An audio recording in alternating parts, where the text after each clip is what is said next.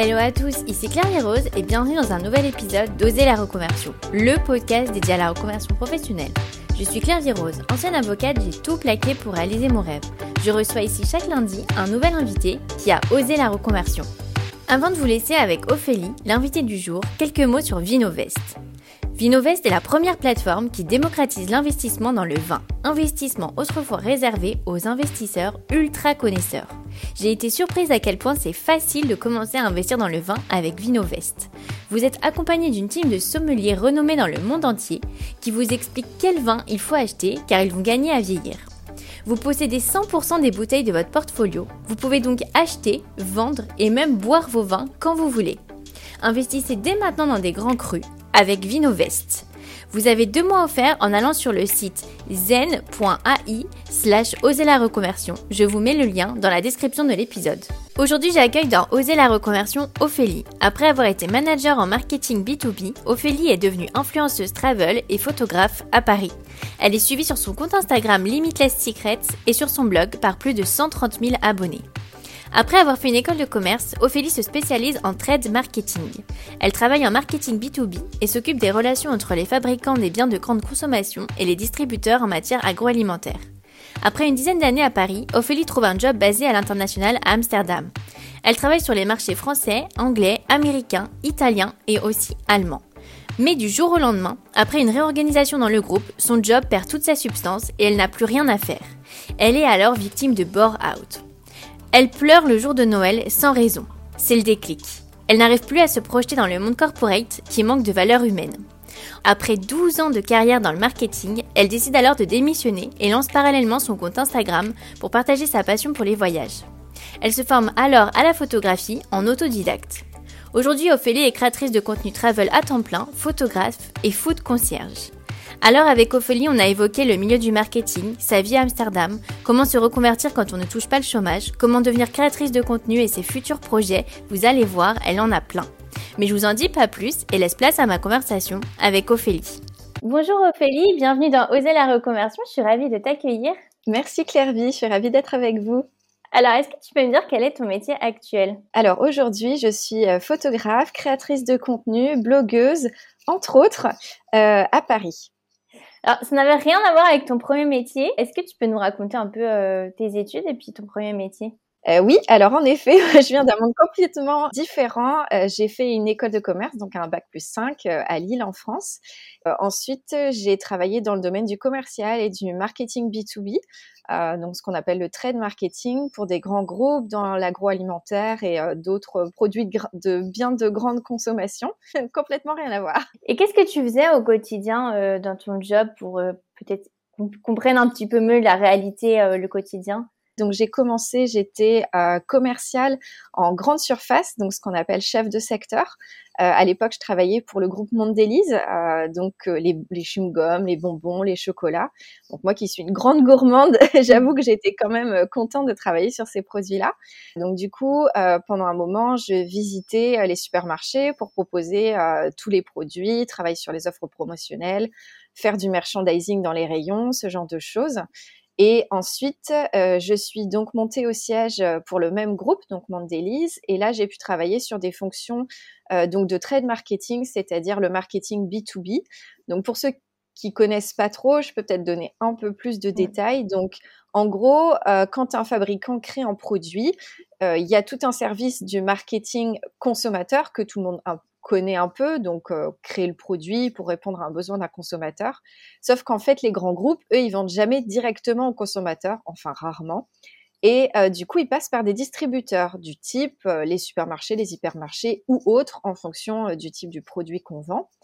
Et les distributeurs, euh, eux, peu importe le fait que tu sortes un chewing-gum à la fraise ou un bonbon au caramel, eux, ce qu'ils veulent savoir, c'est euh, qu'est-ce que tu leur proposes comme marge, euh, qu'est-ce que tu vas leur faire comme offre promotionnelle, où est-ce que tu vas implanter ton produit dans leur rayon. en gros, ils veulent que tu leur apportes du business. Donc, c'est pas du tout les mêmes arguments entre marketing consommateur et le trade marketing, c'est-à-dire comment on va mettre en, euh, en valeur les produits euh, de chaque fabricant dans les rayons. Donc moi, c'est là-dessus que j'ai travaillé. donc j'ai travaillé aussi bien sur de la confiserie, du chocolat, ce genre de choses. Donc quand j'étais chez Mondelez, j'ai travaillé aussi sur du pet care, donc tout ce qui est accessoires pour animaux. Ensuite chez Nestlé Purina. Et euh, j'ai terminé par avoir un poste à l'international. Donc j'étais basée à Amsterdam, euh, là pour de la cigarette électronique, euh, pour une filiale dédiée à la cigarette électronique pour le groupe Imperial Tobacco. Et donc ça, ça t'a amené à, voyager pour visiter un peu tous les, j'imagine tous les supermarchés, tout ça, pour savoir comment c'est placé ou, pas trop?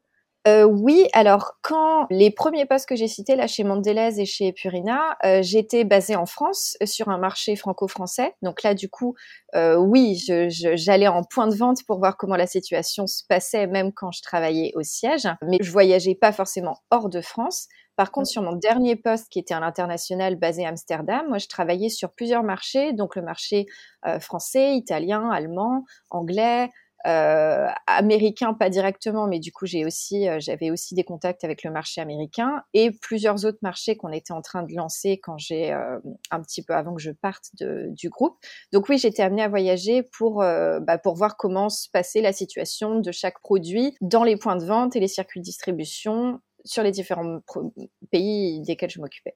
Et c'était comment l'ambiance? C'est un milieu qui est assez stressant. J'imagine souvent on parle de, c'est assez compliqué la relation avec les, grandes enseignes euh, Oui, alors euh, on va dire que les personnes qui sont au contact direct des distributeurs, c'est ce qu'on appelle euh, les comptes clés. donc eux qui vont être les vrais commerciaux, qui vont rentrer dans le dur de la négociation tarifaire et marge et tout ça. Donc c'est eux qui sont vraiment les premières personnes au contact avec la distribution sur la partie, on va dire, hardcore de la négociation. Mais moi, sur ma partie trade marketing, j'arrivais aux catégories manager, catman, comme on dit euh, dans le milieu, euh, j'arrivais après, c'est-à-dire que une fois qu'on avait euh, que le compte clé avait bien négocié son son contrat en fait avec le fournisseur, moi j'arrivais dans un second temps pour dire ok donc maintenant qu'on est d'accord pour travailler, voilà ce que je vous propose comme solution pour les nouveaux produits qu'on va proposer chez vous cette année. Et donc, du coup, le rapport était, euh, était moins un rapport de force, mais plus un rapport de collaboration, ce que je préfère personnellement. Et euh, comment ça t'était venu ce métier? Euh, Est-ce que c'était depuis longtemps? Pas vraiment. En fait, je, quand j'étais plus jeune, je savais ce que je voulais pas faire. je savais pas ce que je voulais faire. Donc, c'est pour ça que j'ai choisi l'école de commerce parce que c'était quand même assez euh, vaste. Moi, je suis une personne qui a un contact facile avec les gens, donc forcément, j'avais envie de faire quelque chose j'étais euh, en contact avec des gens et que je pouvais euh, faire des choses autour du commerce, du marketing. C'est des choses qui me plaisaient. Je voulais vraiment, au début, je voulais, je me suis dit, je vais travailler dans le marketing et en fait, j'ai fait mon premier, enfin, j'ai fait un apprentissage un contrat d'apprentissage sur ma première année d'école de, enfin ma deuxième et ma troisième année pardon d'école de commerce, parce que je voulais vraiment rentrer au contact de l'entreprise, sachant qu'avant j'avais fait une classe prépa, donc à l'inverse des, de ceux qui avaient fait un circuit universitaire, eux ils avaient vraiment déjà des premiers stages, moi pas du tout, donc je voulais dire je vais faire l'apprentissage comme ça, je vais savoir ce que c'est que le vrai monde de l'entreprise. Mais comme j'avais fait mon apprentissage dans une PME, voir une TPE, une toute petite entreprise, euh, c'était difficile de refaire euh, valoriser mon CV auprès des grands groupes qui, qui me passionnaient plus pour la partie marketing. Et j'ai pas pu rentrer par cette porte-là. Donc les grands groupes m'ont dit, bah en gros, euh, non, nous en marketing consommateur, du coup c'est pas possible. T'as pas fait, t'as pas fait les bons stages, t'as pas fait les bons trucs. Donc première grosse déception. Mais je me suis dit, bah c'est pas grave, je suis pas rentrée par cette porte-là, je vais rentrer par une autre porte qui était donc la porte commerciale. Euh, ce que j'ai fait, j'étais commercial terrain pendant trois ans avant de pouvoir intégrer le siège euh, du coup du groupe pour lequel euh, je travaillais à l'époque, qui était Mondelez, sur les fonctions du coup de trade marketing au siège. Et quand tu es B2B, donc plutôt entreprise, tu peux passer en B2C consommateur, c'est possible d'avoir cette passerelle? Dans les grands groupes, c'est compliqué. Sincèrement, quelque chose que j'avais pas trop réalisé moi quand j'ai commencé mes études, mais que je je pense, j'espère que maintenant les gens sont assez au courant, euh, c'est que malheureusement, surtout en France, on a tendance un peu à mettre les gens dans des boîtes. Et donc, si les grands groupes, ils veulent des gens qui soient super spécialisés sur ce qu'ils font, ils n'ont pas vraiment le temps de, enfin, bien sûr qu'ils forment les gens quand tu arrives et que tu es junior, mais euh, euh, ils veulent quand même des profils assez spécialisés. Donc, en gros, tu fais du marketing conso. Si tu as fait du marketing conso en stage et on te prend sur des jobs de marketing conso senior si tu as fait du marketing conso junior. C'est un peu difficile de sauter le pas du, du, marketing mm. trade, donc B2B, au marketing B2C. Je redis encore une fois, dans les grands groupes en France. ce qui est pas forcément le cas dans les grands groupes internationaux, anglo-saxons, on va dire, bon, un peu moins tendance à mettre les gens dans des boîtes. Et ce qui n'est pas forcément le cas non plus dans des groupes plus petits ou des entreprises plus mmh. petites où c'est plus facile de passer d'une chose à une autre parce qu'on va dire que les frontières sont moins hermétiques. Et comment ça s'est passé euh, donc euh, vers la fin de, de ta carrière en, en, marketing Tu es partie à Amsterdam. Tu as vécu deux ans, c'est ça hein? Ouais. Et comment ça s'est passé euh, quand tu es arrivée là-bas Quelles sont les différences au niveau de, du travail? Alors la différence principale, c'est le comment dire, enfin la qualité de vie entre vie professionnelle et vie personnelle. Euh, aux Pays-Bas, il y a beaucoup plus de respect de la vie euh, privée euh, des gens, de, sa, de la sphère, on va dire, personnelle. Donc autant qu'à Paris, quand tu pars à 18h, enfin à Paris, dans, les, enfin, dans beaucoup de jobs, peut-être pas qu'à Paris d'ailleurs, mais quand tu pars à 18h, on te dit, oh là là, bah, dis donc, t'as pris ton après-midi, qu'est-ce que tu fais Et où c'est assez fréquent d'avoir des réunions à 19h qui s'éternisent jusqu'à 19h30, 19h45 et où, euh, bah, on va dire, si tu n'as pas d'enfant, euh, mmh. si t'as pas une bonne raison pour partir ou un rendez-vous médical, en gros, euh, on s'attend à ce que tu restes, euh, ce que tu restes mmh. super tard bosser. Alors qu'aux Pays-Bas, pas du tout. En gros, moi, mon chef, quand il me voyait encore là à 17h30, il me disait, bah, Ophélie, rentre chez toi. Dis, ouais, mais j'ai encore des trucs à finir, machin. Oh non, non, mais non, c'est bon, tu feras demain, rentre chez toi, c'est bon. bon, alors bien sûr, quand il y a des moments qui nécessitent de rester un peu plus, on, on restait un peu plus, mais voilà, beaucoup plus de respect, de un meilleur équilibre, on va dire, entre vie professionnelle et vie personnelle. Ça, c'est un truc, au niveau, en tout cas, de le monde du travail, c'est quelque chose qui m'avait marqué. Et beaucoup moins de différences hiérarchiques entre les gens, marquées dans la vie professionnelle quotidienne. C'est-à-dire, bah, déjà, bah, il n'y a pas de, enfin, a pas de vous, tu, enfin, parce que quand on est dans un, quand on travaille en anglais, le, le you, c'est universel, donc il y a déjà beaucoup moins de barrières. Et c'est aussi plus facile de proposer des idées et aussi de, d'avoir des interactions, on va dire, avec des N plus 1, plus 2, plus 3. En tout cas, c'est ce que j'ai constaté à Amsterdam. Et tu as l'impression qu'ils sont moins sur l'apparence, je veux dire, je sais qu'en tout cas, euh, en France, c'est très, euh, même si tu fais rien, mais que tu es à ton bureau jusqu'à pas d'heure, euh, tu donnes l'impression que tu travailles. Est-ce que tu as l'impression que là-bas, c'est un peu plus justement sur le concret? Oui, oui, oui, c'est ça. Bah, justement, y a pas le présentéisme, c'est pas quelque chose qui est bien vu en fait. Enfin, là-bas, il y a un vrai, enfin, c'est vraiment ça, c'est vraiment cet équilibre. Et aussi, je vois sur ce que tu me disais sur la partie présentation, euh, c'est beaucoup moins formel aussi dans, mmh. la, dans la manière de s'habiller. Donc les gens sont vraiment euh, cool quoi. Moi j'avais euh, j'avais la big boss la big boss market, enfin marketing, on va dire même plus que marketing parce qu'elle gérait plusieurs départements. Elle arrivait, elle était en boots, en en pantalon en cuir noir et un pull tranquille.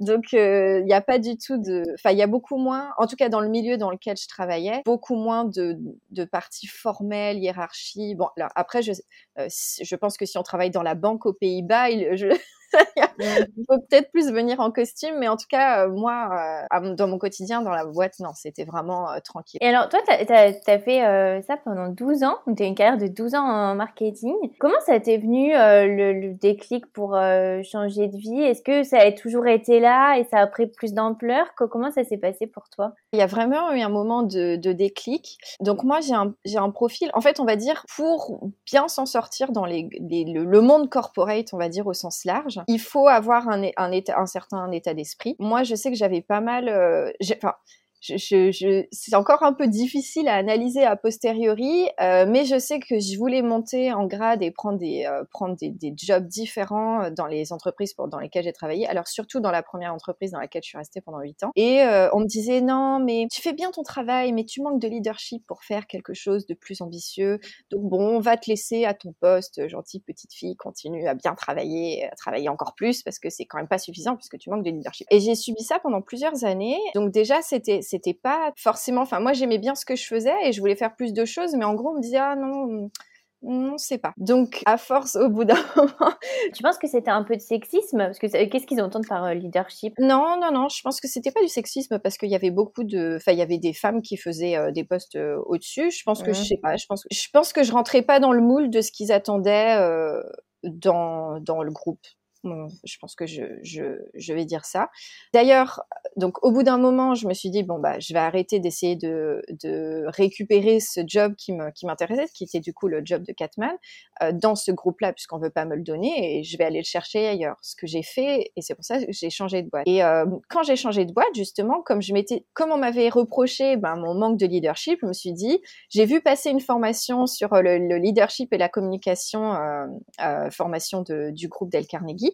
Euh, qui existe dans plusieurs, euh, plusieurs endroits dans le monde. Et je me suis dit, bah, autant commencer sur des bonnes bases dans la nouvelle entreprise dans laquelle je vais travailler pour pas me retrouver dans le même, euh, les mêmes écueils, quoi. Et donc, j'ai participé à cette formation que j'ai adorée. Suite à cette formation, qui est une formation en huit semaines et qui a lieu un soir par semaine pendant huit semaines, qui est franchement, enfin, ça permet d'élever sa personnalité, d'être beaucoup plus à l'écoute de ses interlocuteurs, de, se transcender vraiment. Il y a, il y a un vrai avant-après. C'est une formation que je ne peux que recommander. Suite à cette formation, le groupe Del Carnegie m'a proposé de faire euh, de d'aider euh, des personnes en sous-groupe, parce qu'en fait, sur cette formation, je, suis désolée, je suis obligée de donner un peu d'infos. Euh, cette formation se déroule en huit semaines et d'une semaine à une autre, on a des euh, mises en situation, des, des applications de, de, de, principes de relations humaines qu'on nous, qu'on nous explique, mais qu'on doit mettre en application en entreprise. Donc c'est une formation extrêmement concrète.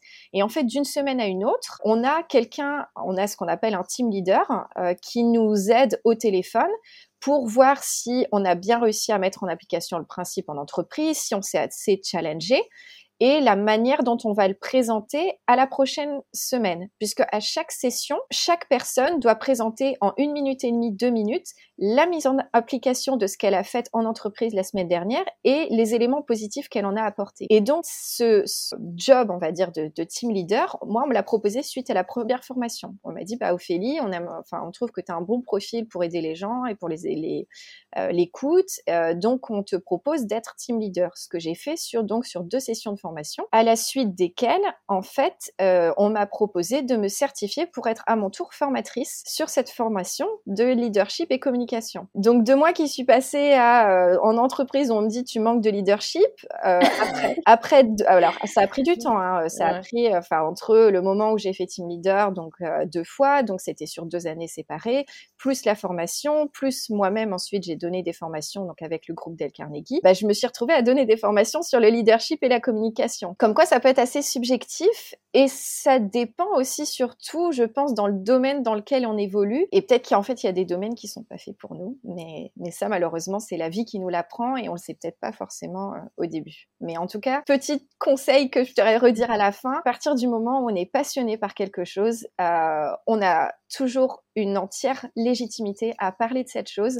Et à partir du moment où on est à l'écoute des gens, de, de, des besoins des gens, de nos interlocuteurs, de nos fournisseurs, de nos clients, dans une écoute euh, sincère, on peut toujours euh, voilà avancer ensemble et justement euh, montrer son leadership de par son écoute et son sa passion pour le domaine dans lequel on évolue. Pour toi, le principal enseignement, c'est euh, l'écoute? De cette formation? Oui, voilà. Si tu devais dire, toi, peut-être la principale différence entre le, la Ophélie dont on disait qu'elle n'avait pas de leadership et celle qui est devenue experte en leadership, c'est quoi la principale différence entre ces deux Ophélie La confiance en soi, parce que l'écoute c'est quelque chose que j'ai toujours eu. Donc c'est plus euh, avoir confiance et se sentir légitime en fait dans ce qu'on fait. À partir du moment où on est, en fait, c'est ce que je disais en fait, à partir du moment où on est passionné, qu'on aime ce qu'on fait, qu'on travaille sur un projet, un projet, un, domaine euh, au quotidien, bah en fait il faut euh, asseoir sa, asseoir sa confiance et asseoir son, sa responsabilité. Mmh.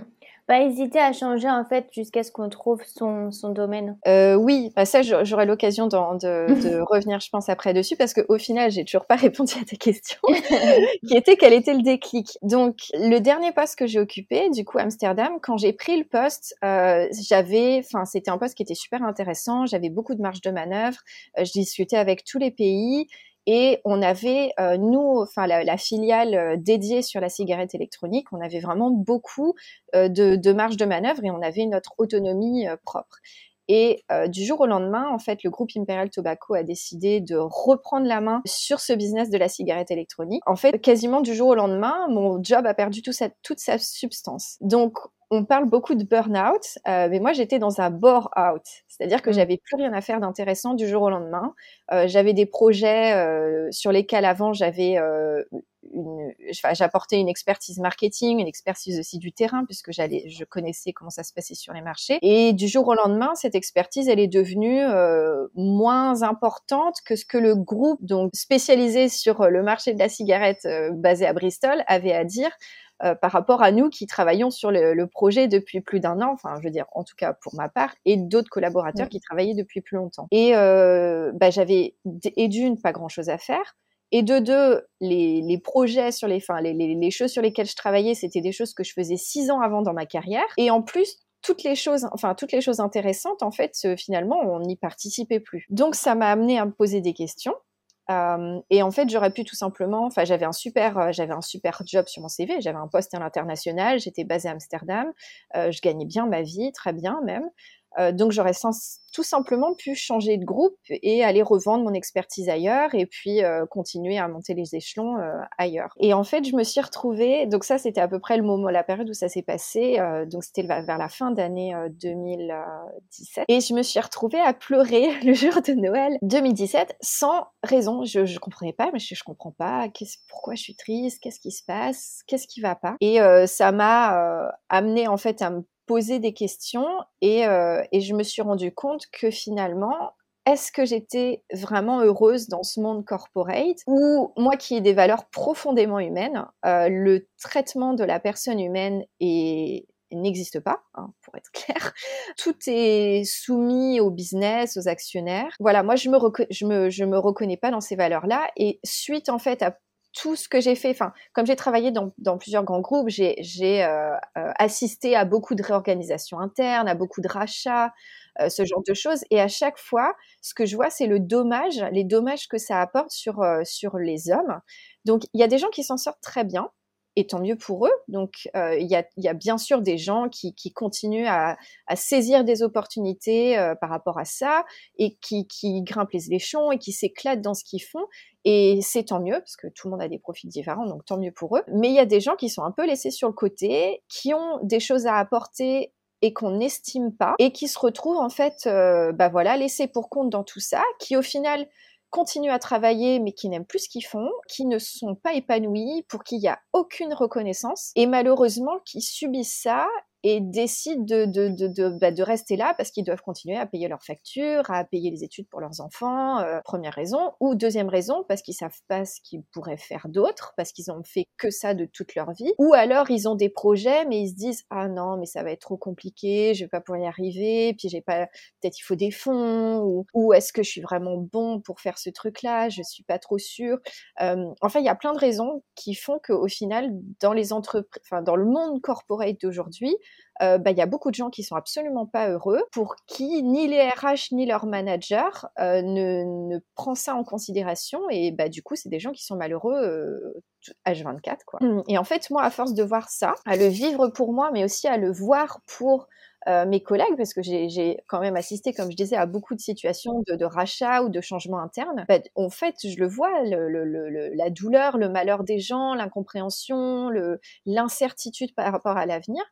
Et, je, et en fait, je me suis dit, je, je veux plus évoluer dans ce milieu-là. Donc, je sais mmh. pas ce que je veux faire encore, mais je, je peux plus et je vais arrêter. Et donc, j'ai mmh. décidé de, de, démissionner. Mais il a fallu attendre que je termine mes deux ans de contrat. Sinon, il fallait que je rembourse mes frais de relocation, euh, puisqu'en fait, le, mon entreprise, du coup, qui m'avait euh, fait venir aux Pays-Bas, m'avait, avait, m'avait accueilli euh, là-bas. Donc, du coup, il fallait que je, si je partais avant deux ans, il fallait que je rembourse des frais. Donc, il a fallu que j'attende mmh. la fin de mes deux ans de contrat. Donc, pendant ce temps-là où j'avais plus de temps pour moi, parce que finalement, j'avais pas non plus masse de choses à faire euh, dans mon travail. J'étais plus challengée. Donc voilà. Bah, j'avais eu le temps de créer, moi, mon compte Instagram euh, sur place, que j'avais créé parce que je suis à la base passionnée euh, de, de food. Moi, j'adore tester des nouveaux restaurants. Quand j'habitais à Paris, j'avais créé un groupe Facebook sur lequel je partageais mes bonnes adresses de restaurants. Et quand j'étais arrivée à Amsterdam, je pouvais plus le faire puisque du coup, je pouvais plus alimenter Paris. Et les gens qui me suivaient sur ce groupe Facebook, qui étaient mes amis parisiens,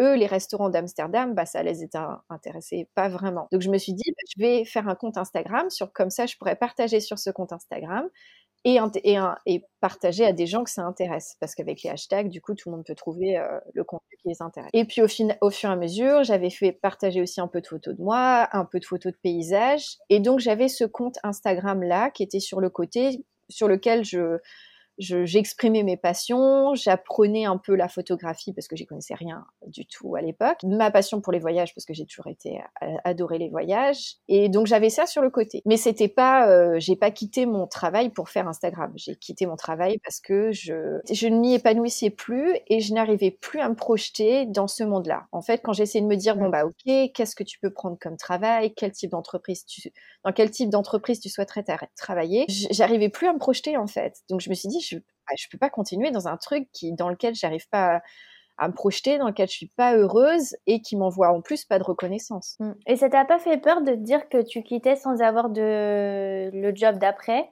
Parce que souvent, c'est ça qui, qui, bloque pour, pour les, les, personnes. Non, parce que je me suis dit, euh, ben, en fait, je vais prendre du temps pour moi. Et en fait, c'est super dur, même quand on est dans une situation pas de burn-out, mais dans une situation où c'est calme euh, au niveau du travail, c'est quand même dur de se projeter dans quelque chose d'après quand on ne sait pas ce qu'on veut faire. Si on a un projet en tête avant, euh, on peut on peut commencer à peaufiner son projet dans sa tête, commencer à mettre en place des actions, en étant en parallèle dans son job d'avant. Euh, mais pour ma part, je savais pas ce que je voulais faire et je me suis dit, ben, je vais prendre le temps de voir ce qui me ce qui me plaît, ce que je veux faire. Au début, je pensais que j'allais me tourner vers le coaching justement pour aider les gens mmh. euh, justement à sauter le pas de leur reconversion professionnelle. Par rapport à tout ce que j'avais vécu, je me suis dit que je pouvais faire ça. Donc, euh, je m'étais dit que j'allais peut-être faire une formation d'une école de coaching et ensuite euh, bah, aider en fait tous ces profils que j'ai cités avant, ces gens qui restent en mmh. entreprise mais qui sont pas heureux mais qui savent pas quoi faire d'autre, euh, ou ces gens qui ont des projets mais qui n'ont pas confiance en eux ou qui savent pas comment les mettre en place. Donc je m'étais dit peut-être que je ferais ça, mais je vais voir comment comment ça se passe et je vais surtout prendre du temps pour moi et m'écouter et voilà quoi. Et comment ça s'est passé alors euh, ton compte Instagram, euh, ensuite ton blog, comment comment t'as fait pour pour les développer. J'ai décidé de rentrer à Paris euh, suite à ma démission à Amsterdam parce que finalement, même si j'ai adoré ma vie à Amsterdam, je me voyais pas euh, me lancer là-bas à mon compte dans ce parce que ça reste quand même un pays étranger avec euh, des normes étrangères et j'avais pas j'avais pas assez développé mon réseau là-bas pour me lancer à mon compte là-bas, donc j'avais décidé de rentrer à Paris. Et en ayant du temps pour moi, bah, j'ai eu le temps d'aller, euh, j'ai pris le temps d'aller faire euh, des photos dans la ville de Paris, qui est une ville magnifique. J'ai appris à mieux retoucher, donc à force de pratiquer, j'ai appris à mieux prendre des photos. Hum, j'ai appris à mieux retoucher chez moi, donc en suivant euh, sur YouTube, on apprend tout. Hein. donc j'ai regardé des tutoriels sur YouTube pour apprendre à mieux retoucher mes photos, pour développer mes, capacités. Et donc c'est comme ça que, bah, au fur et à mesure, j'ai créé un contenu qui était de plus en plus, euh, on va dire, professionnel et recherché. Bah, la ville de Paris étant aussi euh, assez photogénique et touristique, c'est aussi un plus. Donc euh, ça aussi, ça m'a aussi permis de, de, me développer sur les réseaux, c'est de proposer cette, cette ville qui est qui est waouh, que tout le monde rêve de visiter euh, dans, dans le monde entier. Et comment ça s'est passé euh, Est-ce que tu avais mis un peu d'argent de côté pour pouvoir faire cette pause? Ouais, ouais, ouais. Sincèrement, euh, je gagnais très bien ma vie à Amsterdam et je dépensais pas énormément d'argent. Euh, si j'avais pas mis de l'argent de côté, j'aurais pas pu m'en sortir parce que moi j'avais pas de chômage. J'ai essayé, j'ai aussi, j'ai essayé de négocier une convention de rupture à l'amiable avec mon, ma, société là-bas, ce qui normalement, vu les normes européennes, aurait pu me permettre de toucher le chômage. Euh, ils ont rien voulu entendre. Ils, ils en avaient, euh, ils ont, enfin, eux, ils voulaient juste pas créer de précédent parce que c'était une situation qui était quand même vraiment nulle en entreprise, mais eux, ils voulaient quand même garder certaines personnes à leur place. Donc on me disait, bah non, bah si t'es pas content, tu t'en vas. Nous, on a plein de choses à te proposer. Donc c'est soit euh, tu travailles avec nous, ou soit tu démissionnes. Ils ont rien voulu entendre. Enfin, ils étaient vraiment absolument pas coopératifs, alors que pour eux, ça ne changeait strictement rien puisqu'ils n'avaient pas d'argent à débourser. C'était juste moi pour ce que j'aurais pu négocier sur le chômage derrière. Donc ça, c'était niette. euh, donc ouais, franchement, euh, des économies, ça m'a beaucoup aidé. Mais c'est important de le dire parce que j'ai beaucoup d'invités qui ont le chômage et donc souvent ils disent bon voilà grâce au chômage j'ai pu faire la transition. euh, bon, moi, personnellement, quand je me suis reconvertie, j'avais pas de chômage non plus parce que j'étais avocate, donc on n'a pas le chômage. Et donc, c'est important de dire que c'est possible de, de, se reconvertir sans le chômage. Ouais, ouais, ouais. Euh, donc après, chacun, chacun sa situation. Moi, je n'avais pas encore à l'époque euh, développé assez de, euh, de, de, moyens extra pour, euh, pour gagner ma vie. Et surtout, euh, aujourd'hui, le monde d'Instagram reconnaît les micro-influenceurs et paye les micro-influenceurs, mais ce n'était pas du tout le cas à l'époque. donc moi, quand mm. j'ai quitté mon travail, je devais avoir 7000 abonnés, quelque chose comme ça. Euh, donc, mm. je pouvais pas du tout espérer vivre avec, on va dire, de posts sponsorisés sur mon compte Instagram.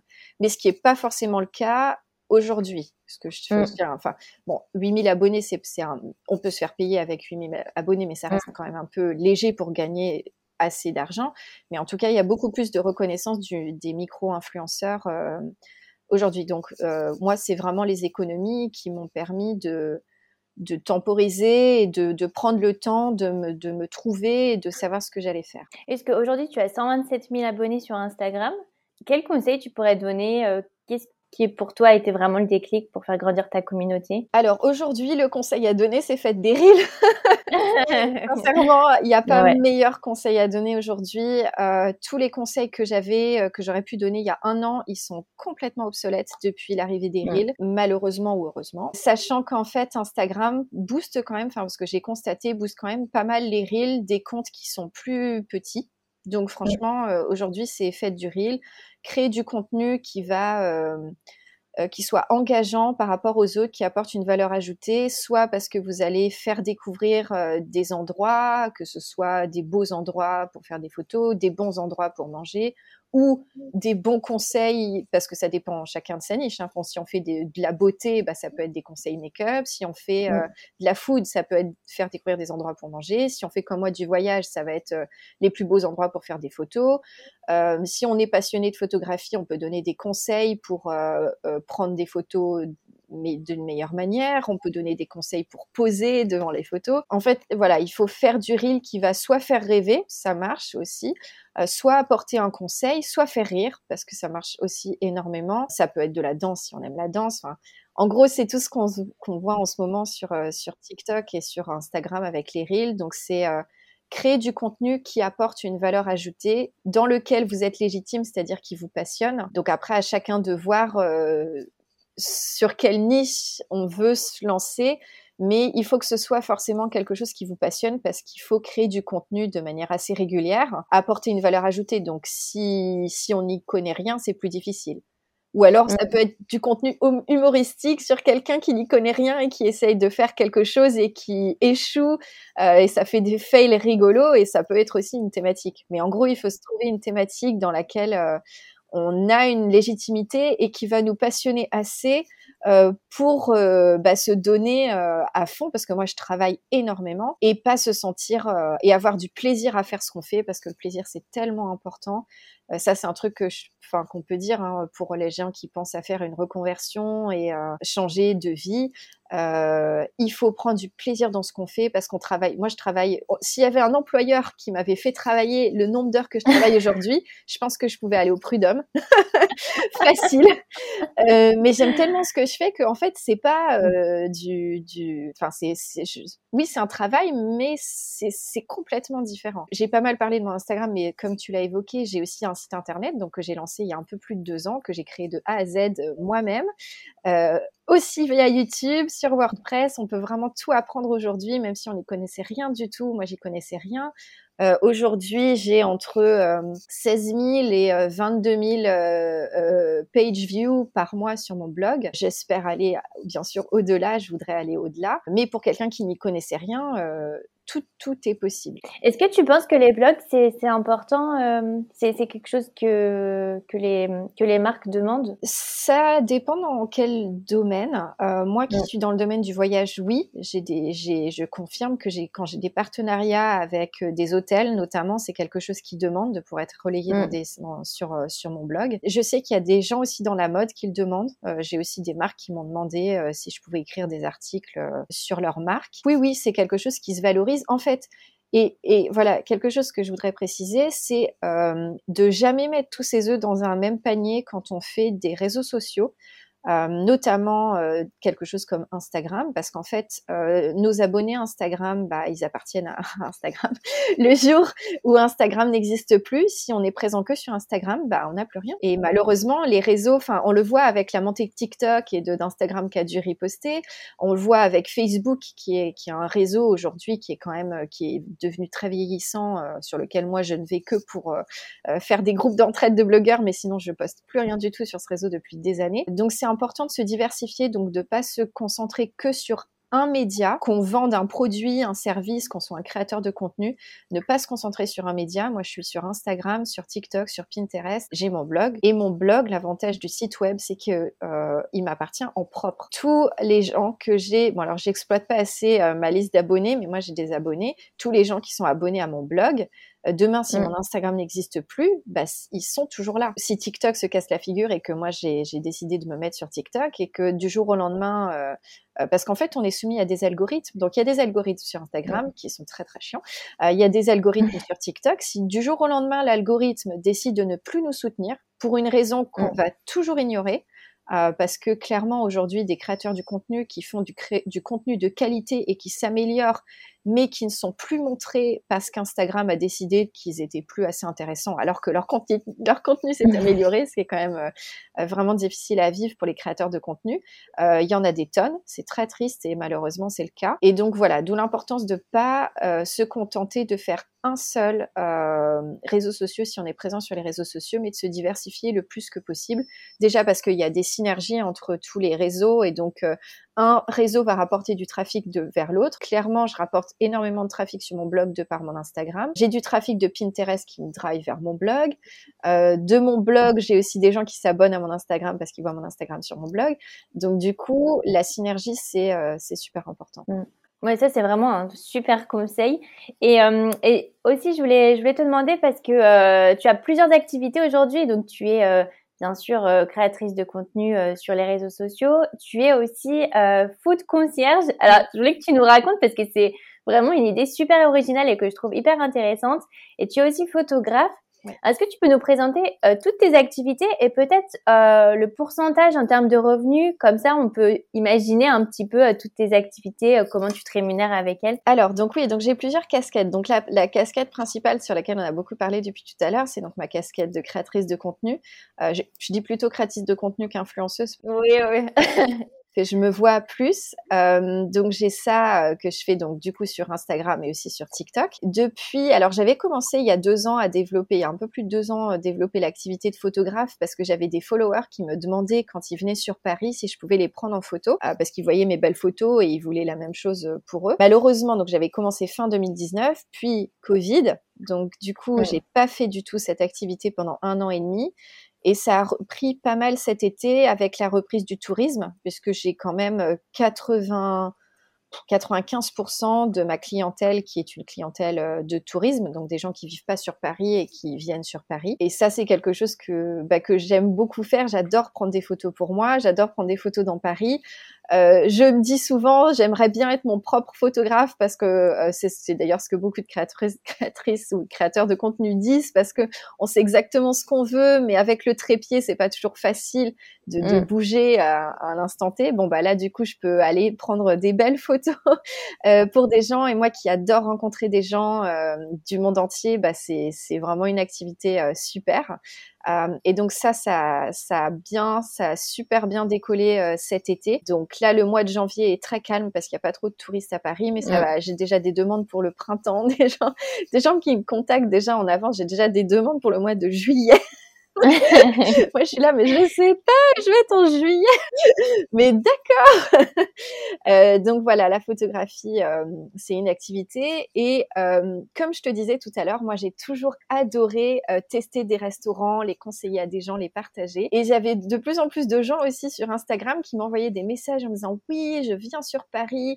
Est-ce que tu peux me conseiller quelques bons restaurants? Et en fait, moi, des bons restaurants sur Paris, j'en connais mais plein donc je peux pas mmh. conseiller, je, je vais pas donner un restaurant comme ça euh, euh, pour quelqu'un. Donc je vais enfin, j'en ai tellement à proposer, c'est difficile d'en sortir un du lot. Donc pour pour pouvoir répondre à, la, à ce genre de questions, bah, il faut demander aux gens, bah, qu'est-ce que vous voulez manger comme type de nourriture, c'est quoi votre budget, vous êtes dans quelle partie de Paris, qu'est-ce que vous voulez vraiment pour ce restaurant pour que vous alliez le visiter?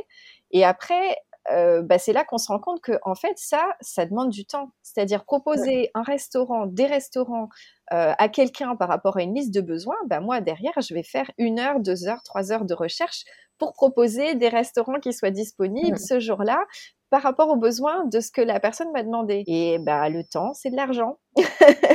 à partir du moment où quelqu'un vous délègue, euh, qui n'a pas le temps de faire quelque chose qu'il mmh. va vous déléguer, eh ben, on peut gagner de l'argent avec ça. Donc, autre conseil pour euh, les personnes qui savent pas euh, dans quoi se reconvertir à partir du moment où vous faites quelque chose que quelqu'un vous délègue parce qu'il n'a pas le temps de faire, vous pouvez facturer. Mais ça, c'est un super conseil parce que c'est dur justement de passer de services gratuits à, à facturer. En fait, c'est à partir du temps, mais moi j'ai pas le temps, j'ai déjà pas le temps de faire tout ce que je dois faire, comme je disais tout à l'heure. Euh, moi, euh, si je dois écrire mes articles dans mon blog, je peux le faire que le soir, c'est-à-dire que je travaille jusqu'à 1h30 du matin très régulièrement. Si je dois caler une heure de recherche pour quelqu'un pour un restaurant, ce que j'adore faire, mais que je n'ai pas le temps de faire, ben voilà, je, si le service est rémunéré, forcément, je vais le prioriser sur d'autres activités.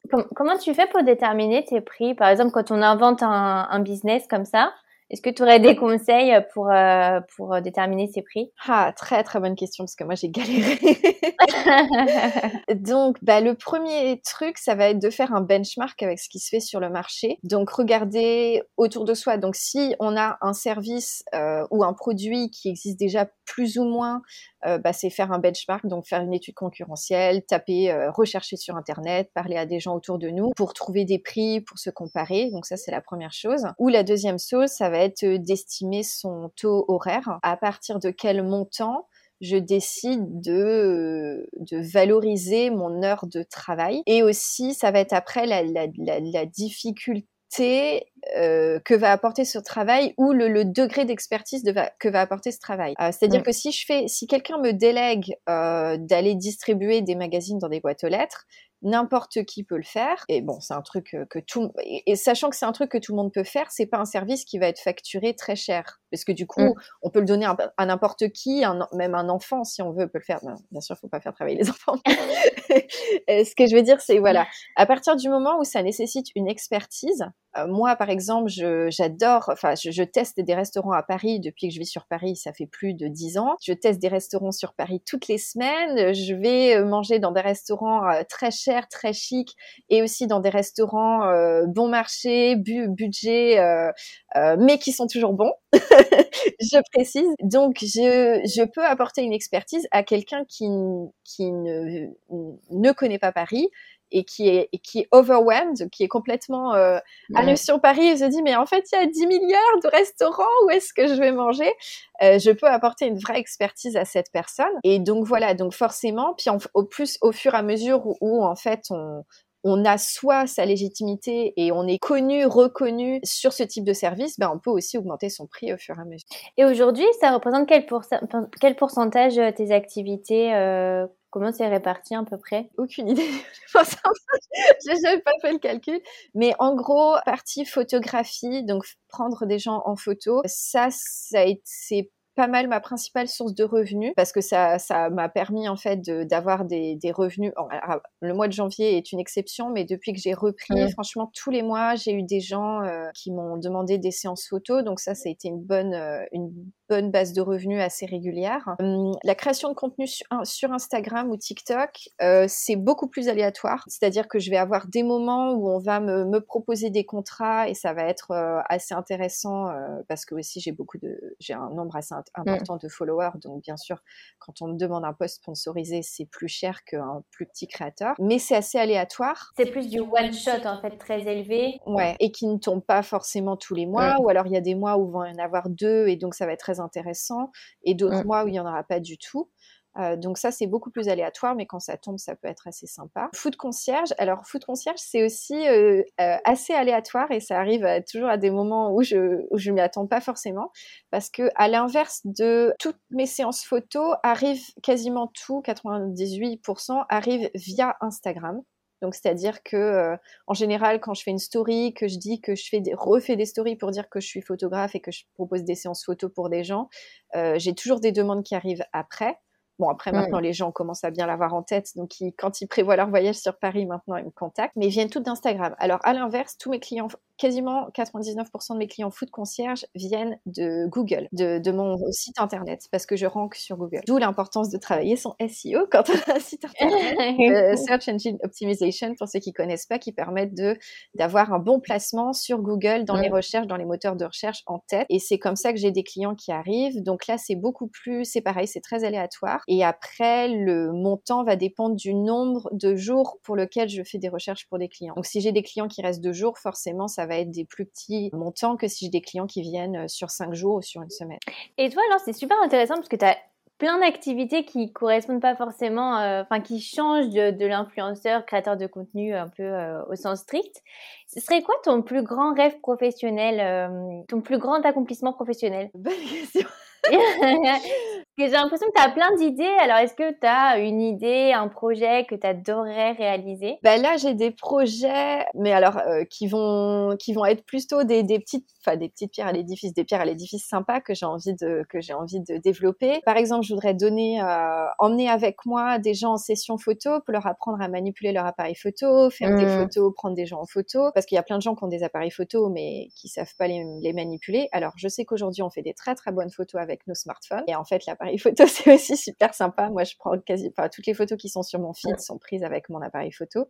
Euh, il y a beaucoup de gens qui savent pas l'utiliser, donc je sais que j'ai déjà eu des demandes. Donc ça, c'est des choses que je voudrais mettre en place. Séance photo, mais plus de maîtrise de son appareil photo. Et ensuite, on continue avec un brunch ou un goûter ou un apéro. Ça, c'est vraiment des choses que je voudrais mettre en place bah, très vite. Et je l'ai pas fait en ce moment à cause de Omicron, mais sinon j'aurais lancé en janvier. Mais bon, je me suis dit peut-être qu'il faut attendre un petit peu quand même. Emmener les gens manger avec moi. Donc proposer euh, bah, des moments de où on va se retrouver. Euh, ça peut être euh, alors, je pense à des femmes parce que c'est vrai que j'ai 70% de mon audience qui est féminine et il y a beaucoup de femmes qui voyagent seules ou qui sont mmh. qui ont envie de rencontrer des nouvelles personnes sur Paris ou qui voyagent seules et du coup aimeraient bien passer un petit mmh. moment avec des personnes sympas. Donc j'aimerais bien faire des euh, des meet-up autour d'un brunch, d'un déjeuner, d'un apéro, où on pourrait justement, euh, les personnes seraient contentes de me rencontrer, mais on pourrait aussi, elles pourraient aussi rencontrer d'autres personnes autour et créer des liens, et, euh, et en même temps, on pourrait prendre des thématiques pour parler d'un sujet ou d'un autre. Euh, pendant pendant ces meet-ups. Donc ça, c'est quelque chose que j'aimerais mettre en place aussi cette année. Projet aussi de sortir des e-books avec des, des conseils de resto plus moins cher que du coup euh, des plus des restaurants budget ou très bon très très bon rapport qualité-prix qui soit pas trop cher sur lequel je pourrais sortir des e-books. Pour les gens qui veulent pas qui n'ont pas forcément les moyens de se payer mes services de food concierge. Donc ça c'est aussi des choses que je voudrais faire euh, ça fait partie de mes objectifs de cette année. C'est déjà pas mal Alors, quelle était la chose, toi, qui t'a le plus étonné dans ton, dans ton nouveau job? La chose à laquelle tu t'attendais pas? C'est aussi très physique, créateur de contenu. Ouais. Surtout quand on, est, quand on est une fille seule. Euh, moi, il faut savoir que je me déplace aujourd'hui avec euh, mon appareil photo et trois objectifs. Dès que je vais faire des photos, c'est lourd. Mm. Et je transporte aussi un sac avec mes tenues, mes chaussures, mes robes, mes accessoires. Et donc le truc avec lequel je, parle tout le temps avec mes copines quand on va faire des photos, je suis là, mais j'en peux plus. Je veux un porteur, je veux aller, je veux aller faire mes séances photos en Uber, comme ça je ne dois pas porter mes affaires. Donc ça, c'est une chose à mm. qui peut m'avoir étonnée, enfin étonnée en tout cas, euh, qui fait partie de, mon quotidien. Plus le froid, euh, en talons. Euh.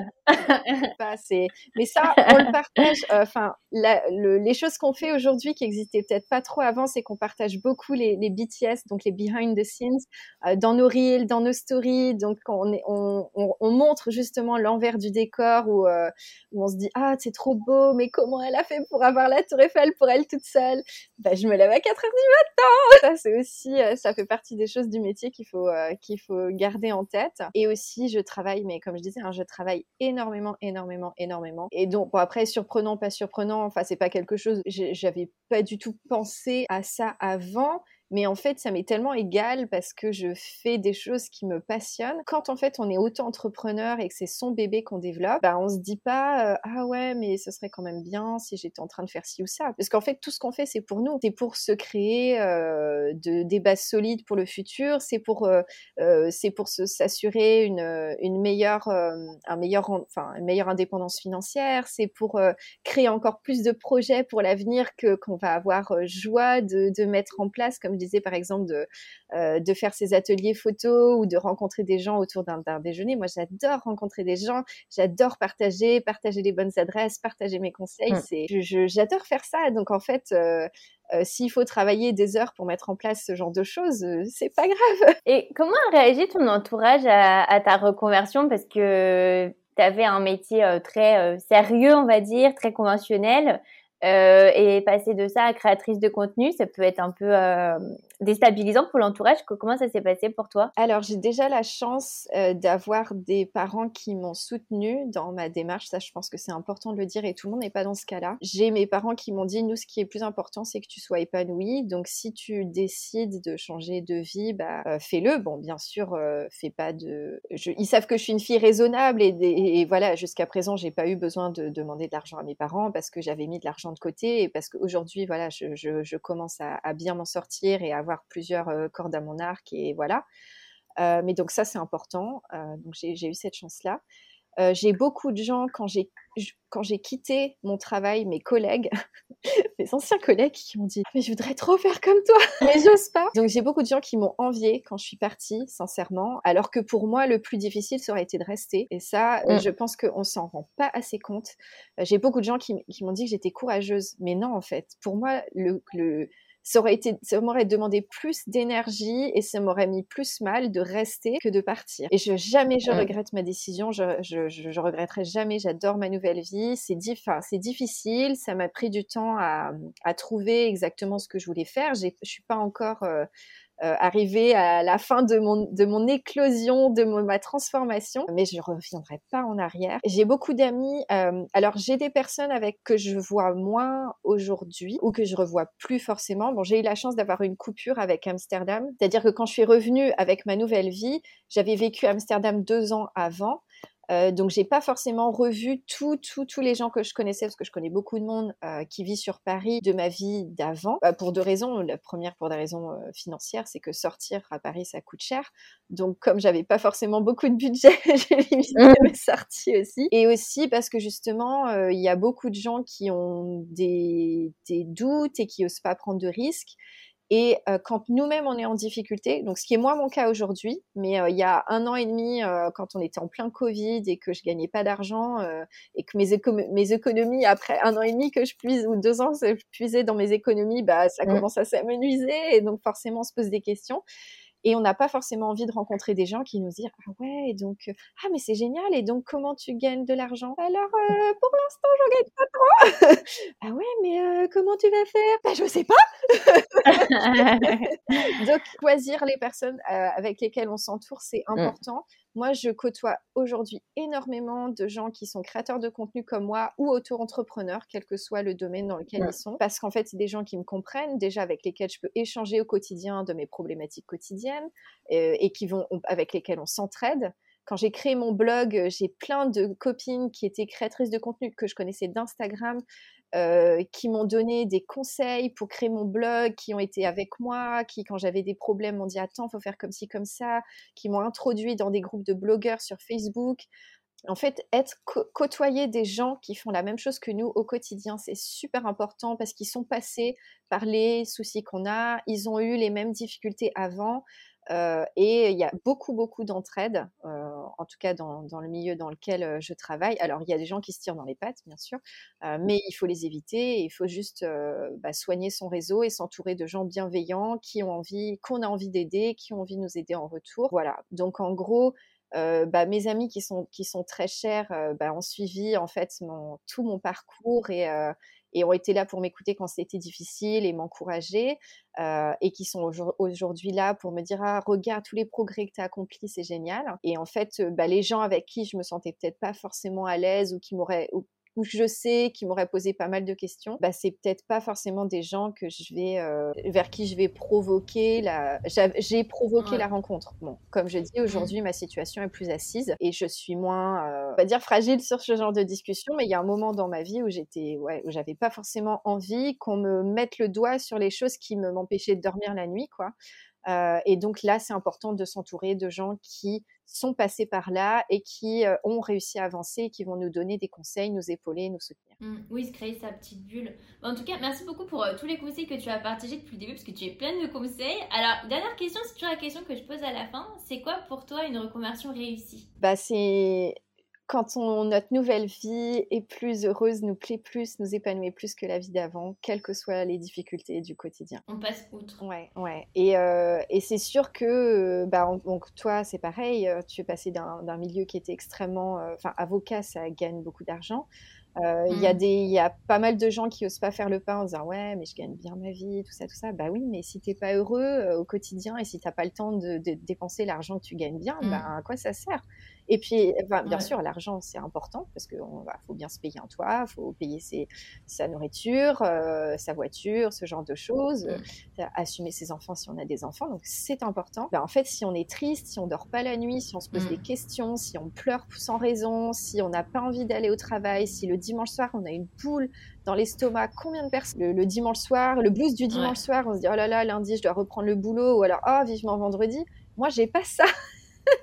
Moi, je fais pas ça. Alors, bien sûr, je travaille mes week-ends mais enfin, je travaille certains week-ends, je travaille beaucoup, je travaille le soir, je travaille des moments bizarres, mm. euh, mais euh, j'ai pas de blues, je suis pas triste de ce que je fais. Quand j'ai des challenges, je me dis bon bah c'est pour avancer, c'est pour euh, c'est pour aller plus loin, mais c'est pas du tout le. Oui, et puis même, je pense qu'on a hâte, on a surtout quand, quand, on a plein de projets comme toi, tu dois avoir toujours hâte de travailler pour pour développer toutes tes idées. Ouais, ouais.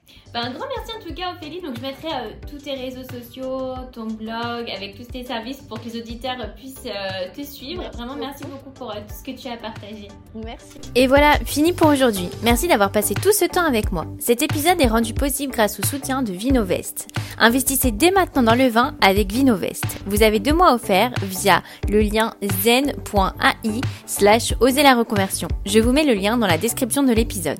Si vous avez aimé l'épisode, n'hésitez pas à en parler autour de vous et à partager l'épisode sur les réseaux sociaux pour aider un plus grand nombre à oser la reconversion. Si vous voulez prolonger la discussion, rejoignez le groupe Facebook du podcast, je vous mets le lien dans les notes de l'épisode. Ensuite, si vous cherchez toutes les notes avec les références, allez dans le détail du podcast. Si vous souhaitez devenir annonceur, me proposer un invité ou me poser vos questions, je serai ravie d'y répondre sur Instagram ou sur YouTube sous le pseudo Claire ou par mail à l'adresse clairvirose.gmail.com.